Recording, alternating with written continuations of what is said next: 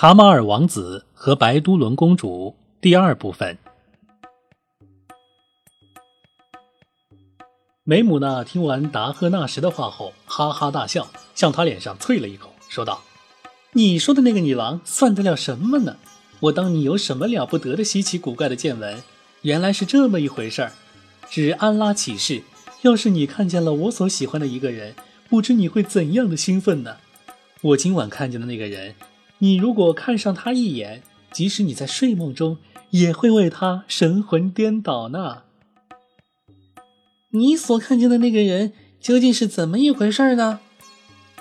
魔鬼达赫纳什问道。要知道，达赫纳什这个青年与你刚才所说的那个女郎的遭遇十分相似。他的父王屡次要给他提亲完婚，他都加以拒绝。他父亲一怒之下，把他囚禁在我所居住的那个炮楼里。今晚我飞出炮楼时，发现他睡在那里。嗯嗯，我的女主人，带我去看看他吧，让我瞧瞧她是否比我喜欢的白都伦公主更漂亮。因为我认为，现在天底下再也没有比她更美的人了。你这该诅咒的下贱妖魔，你在撒谎！我肯定。人世间再没有比我喜欢的那个人更漂亮的了。难道你神经错乱，敢用你喜欢的人跟我喜欢的人相比？指安拉起誓，我的女主人。魔鬼达赫纳什说道：“呃，你这就跟我去看看我所喜欢的白都伦公主吧，然后再返回来看看你所喜欢的那个人。”哼，非这样做不可，因为你是个诡计多端的魔鬼。不过。我不会跟你去，你也不用跟我来，除非我们打个赌，定出输赢。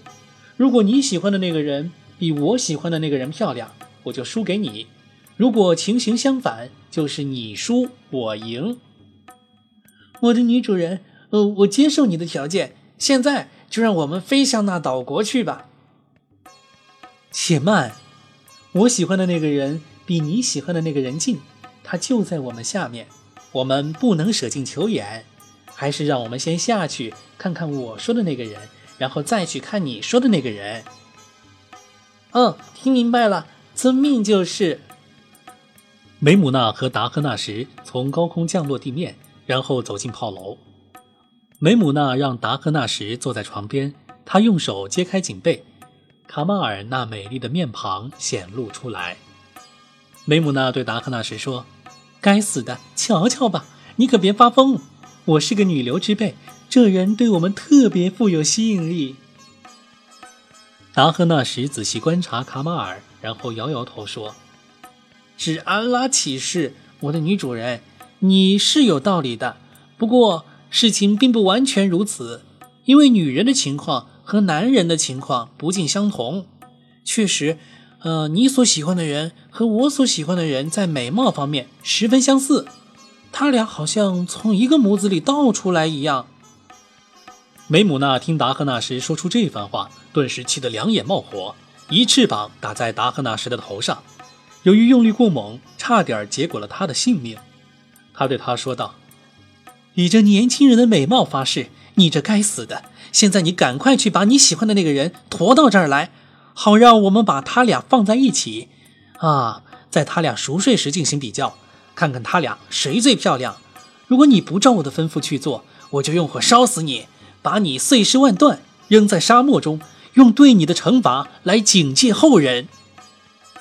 我的女主人，遵命就是。啊，不过我还是认为我所喜欢的人更漂亮。说毕，达赫纳什当即就飞离地面，梅姆娜。也跟着他飞行，以便一路监视他。飞了一阵儿，双双落在乌尤尔王宫中。他俩趁白都伦公主熟睡之际，把她抱起，向空中飞去。白都伦公主身穿绣金桃花绸睡衣，愈发显得体态轻盈、娇柔可爱。梅姆纳和达赫纳什驮着公主飞回炮楼，把她放在卡马尔王子身旁。两人躺在一起，就像一对双胞胎。彼此十分相似，梅姆纳和达赫纳什对他俩端详了半天。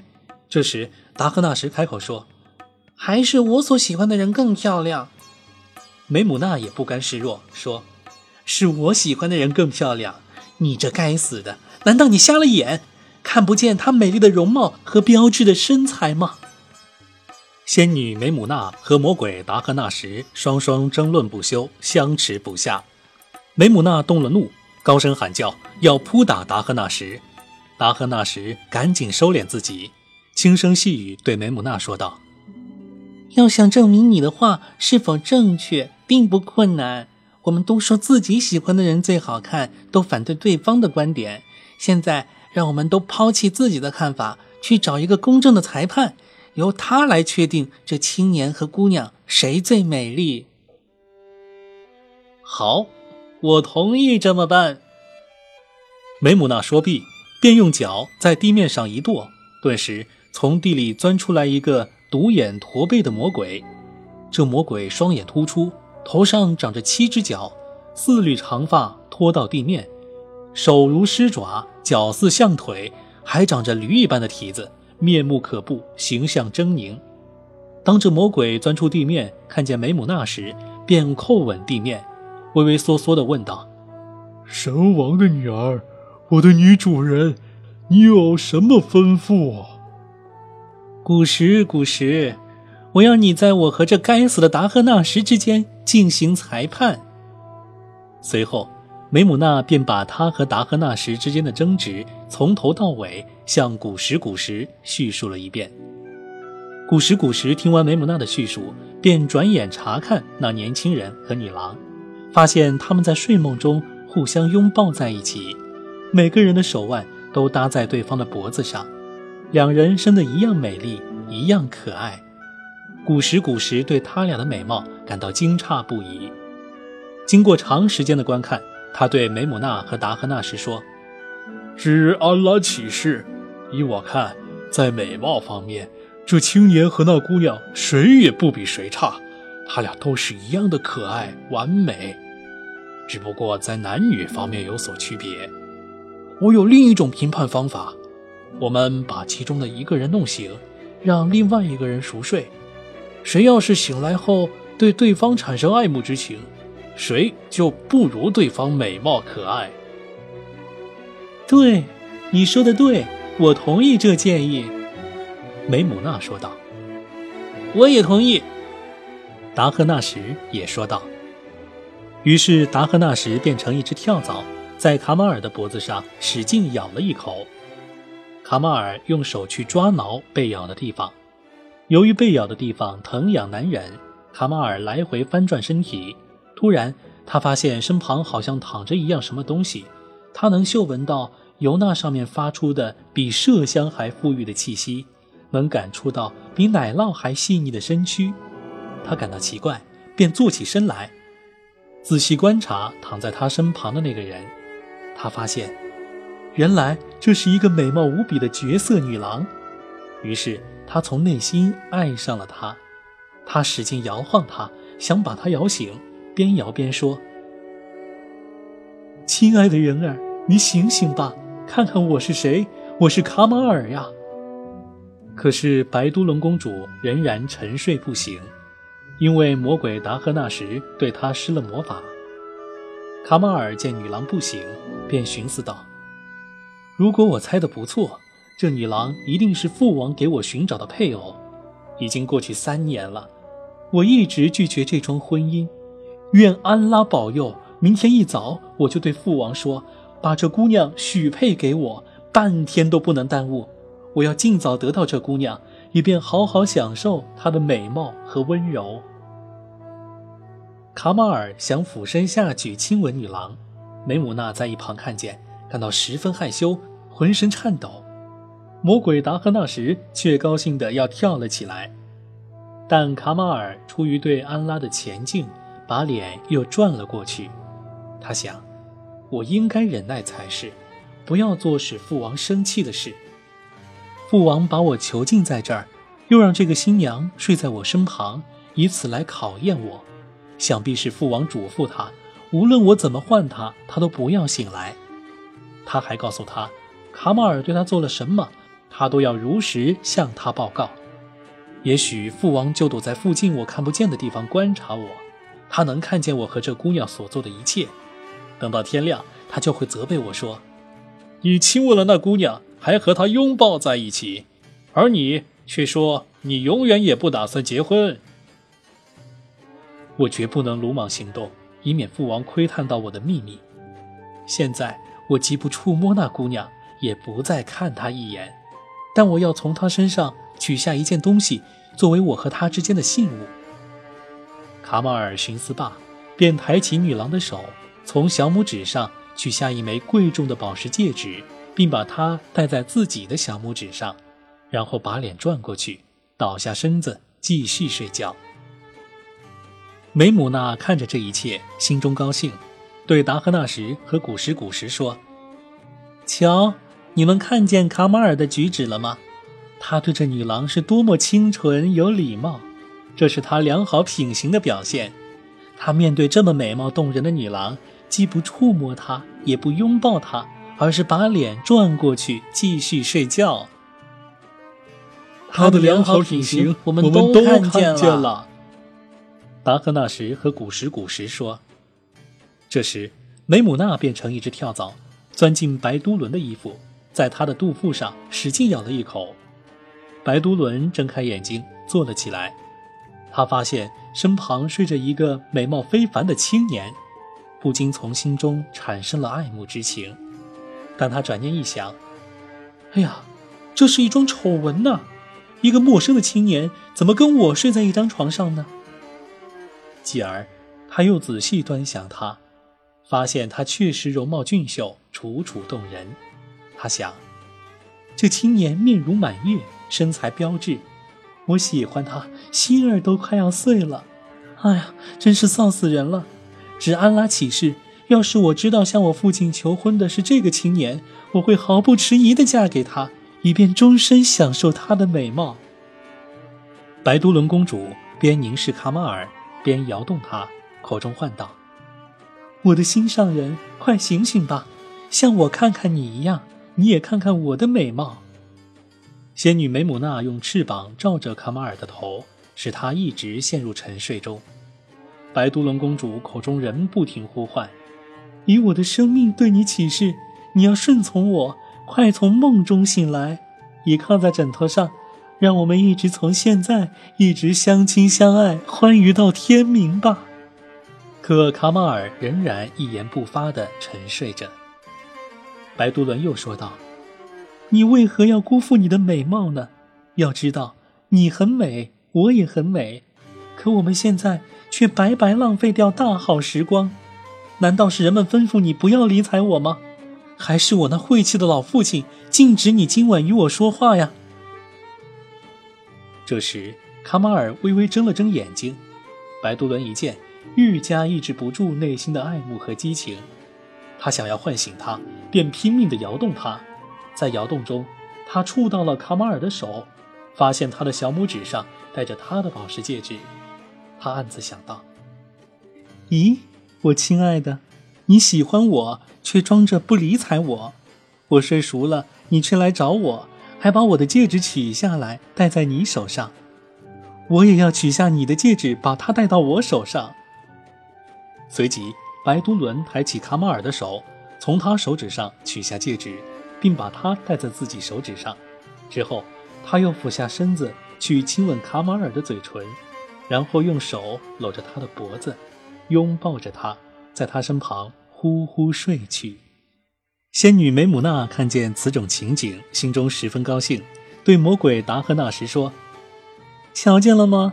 瞧见了你所喜欢的人由于爱情的驱使，对我所喜欢的人做了些什么吗？这年轻人要比那姑娘更懂礼貌。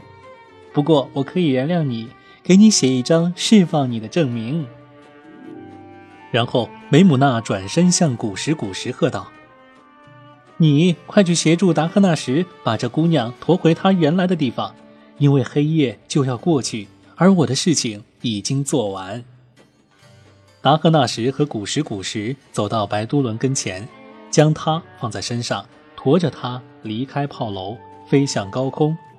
飞了一阵子，便来到了乌尤尔王国。他俩把白都伦公主放到床上后，便离去了。仙女梅姆娜守在熟睡中的卡马尔身旁，这时天马上就要亮了，梅姆娜看了卡马尔一眼，便离开他飞走了。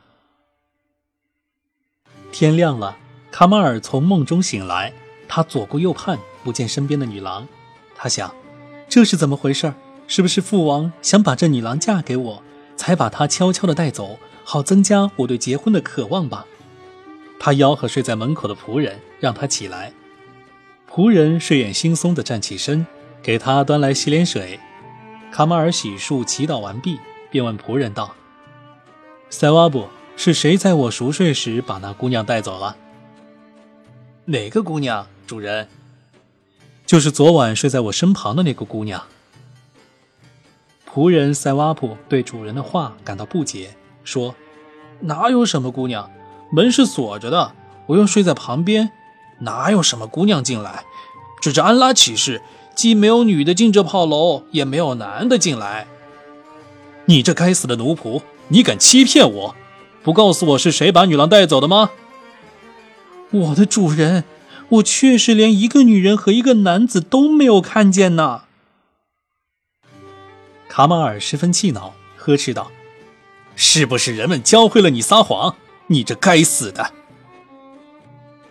他让仆人过来，然后一把抓住他的领子，把他摔倒在地上，继而拳打脚踢，又捏住他的脖子。仆人顿时被窒息的浑然不省人事，卡马尔又用紧绳把他捆绑起来，将他放到井水里。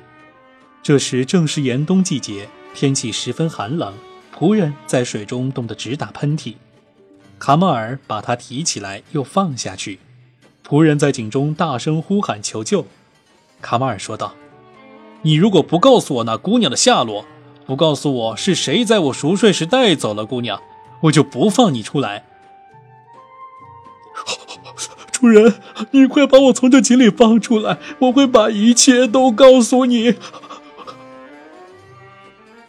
卡马尔把仆人从井里拉上来，仆人由于遭受严寒袭击，又被井水浸泡，差点不省人事，浑身像暴风中的芦苇般瑟瑟发抖，牙齿上下打颤，全身衣服也湿成一片。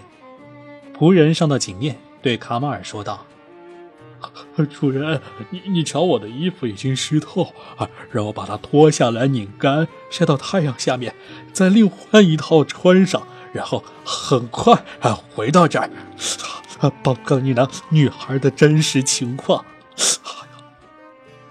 你这该死的，不让你吃苦头，你是不会老实的。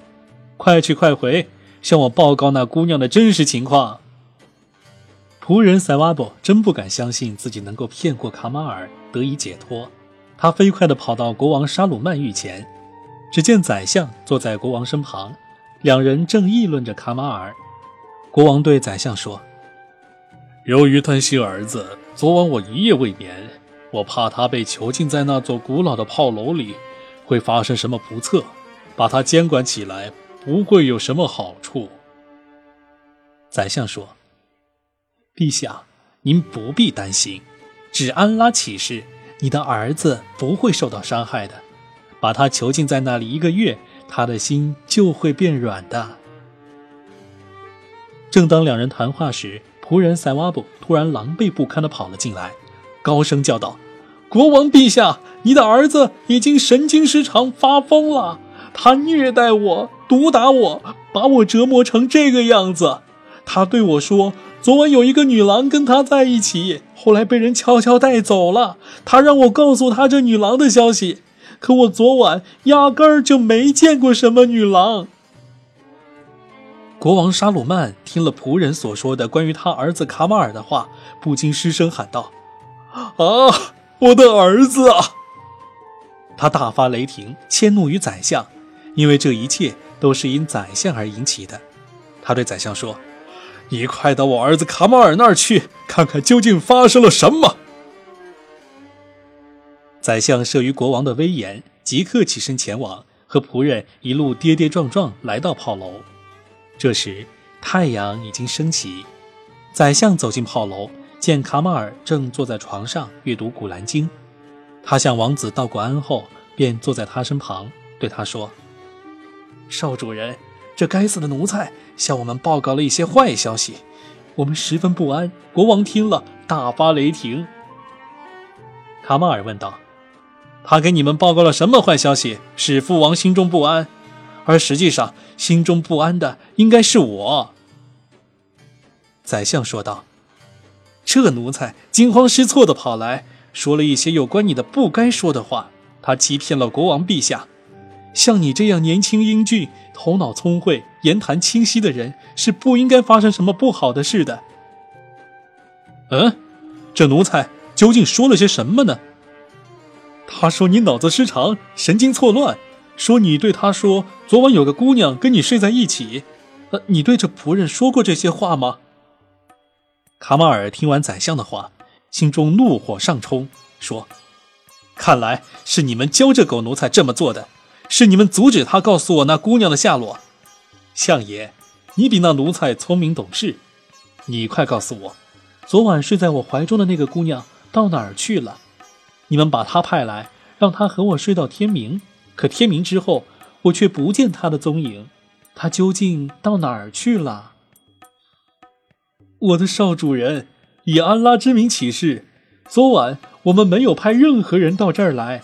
你是一个人睡在这儿的。昨晚门锁着，仆人就睡在门口，没有任何娘们儿能够进到这儿来。少主人，你还是放清醒些，不要胡思乱想吧。卡马尔听了宰相的话，心中恼怒，说：“相爷，这姑娘是我的心上人，她生得美丽非凡，黑眼睛，红面颊。昨晚我曾和她相拥而眠。”宰相对卡马尔的话越发惊奇，便问他：“昨晚你亲眼看见这姑娘了吗？是醒时所见？”还是梦中所见。你这昏老头，你以为我是用耳朵看见她的吗？告诉你，我是在醒着时亲眼看见她的。我还用我的手触摸过她，和她待了大半宿，把她美丽的面容和标致的身材看了个够。只不过你们不让她跟我说话，只让她睡在我的身旁。少主人，也许你只是在睡梦中看见那姑娘。由于你睡前吃了杂食，或者是由于魔鬼作祟，使你做了噩梦，产生了幻觉。昏老头，你也敢取笑我说我是做噩梦吗？要知道，这仆人也承认了那姑娘的存在。他说他这就向我报告那姑娘的情况。说着，卡马尔走上前去，抓住宰相的长胡须，一把把他拉下床，摔在地上。同时用双脚使劲踢他的身子，用手狠狠地捶打他的脊背。宰相疼痛难当，心想：那奴仆用谎言骗过了这疯子，解救了自己，我也应当这么做，不然就会被他活活折磨死。看来他确实是疯了。少主人，宰相说：“你别责备我。”是你父王嘱咐我不告诉你关于那女郎的事情的，现在我也无能为力，因为我年岁已迈，经不起毒打。您先消消气，待会儿我就告诉你关于这女郎的事。卡马尔停下手，说：“为什么不早点告诉我，非要等挨了打以后再说？快起来，死老头，告诉我关于那女郎的情况。”你问的是那个国色天姿的美貌女郎吗？是的，快告诉我，是谁把她带到我这儿的？她现在何处？我非要亲自去找她不可。父王这样做，是考验我对婚姻的态度。我现在已经愿意同她结婚，改变了过去不结婚的想法。你快去告诉父王，快把那姑娘嫁给我。除了她，我谁都不娶。我已经深深的爱上了她。你快去快回！宰相不敢相信，他就这样摆脱了卡马尔，解救了自己。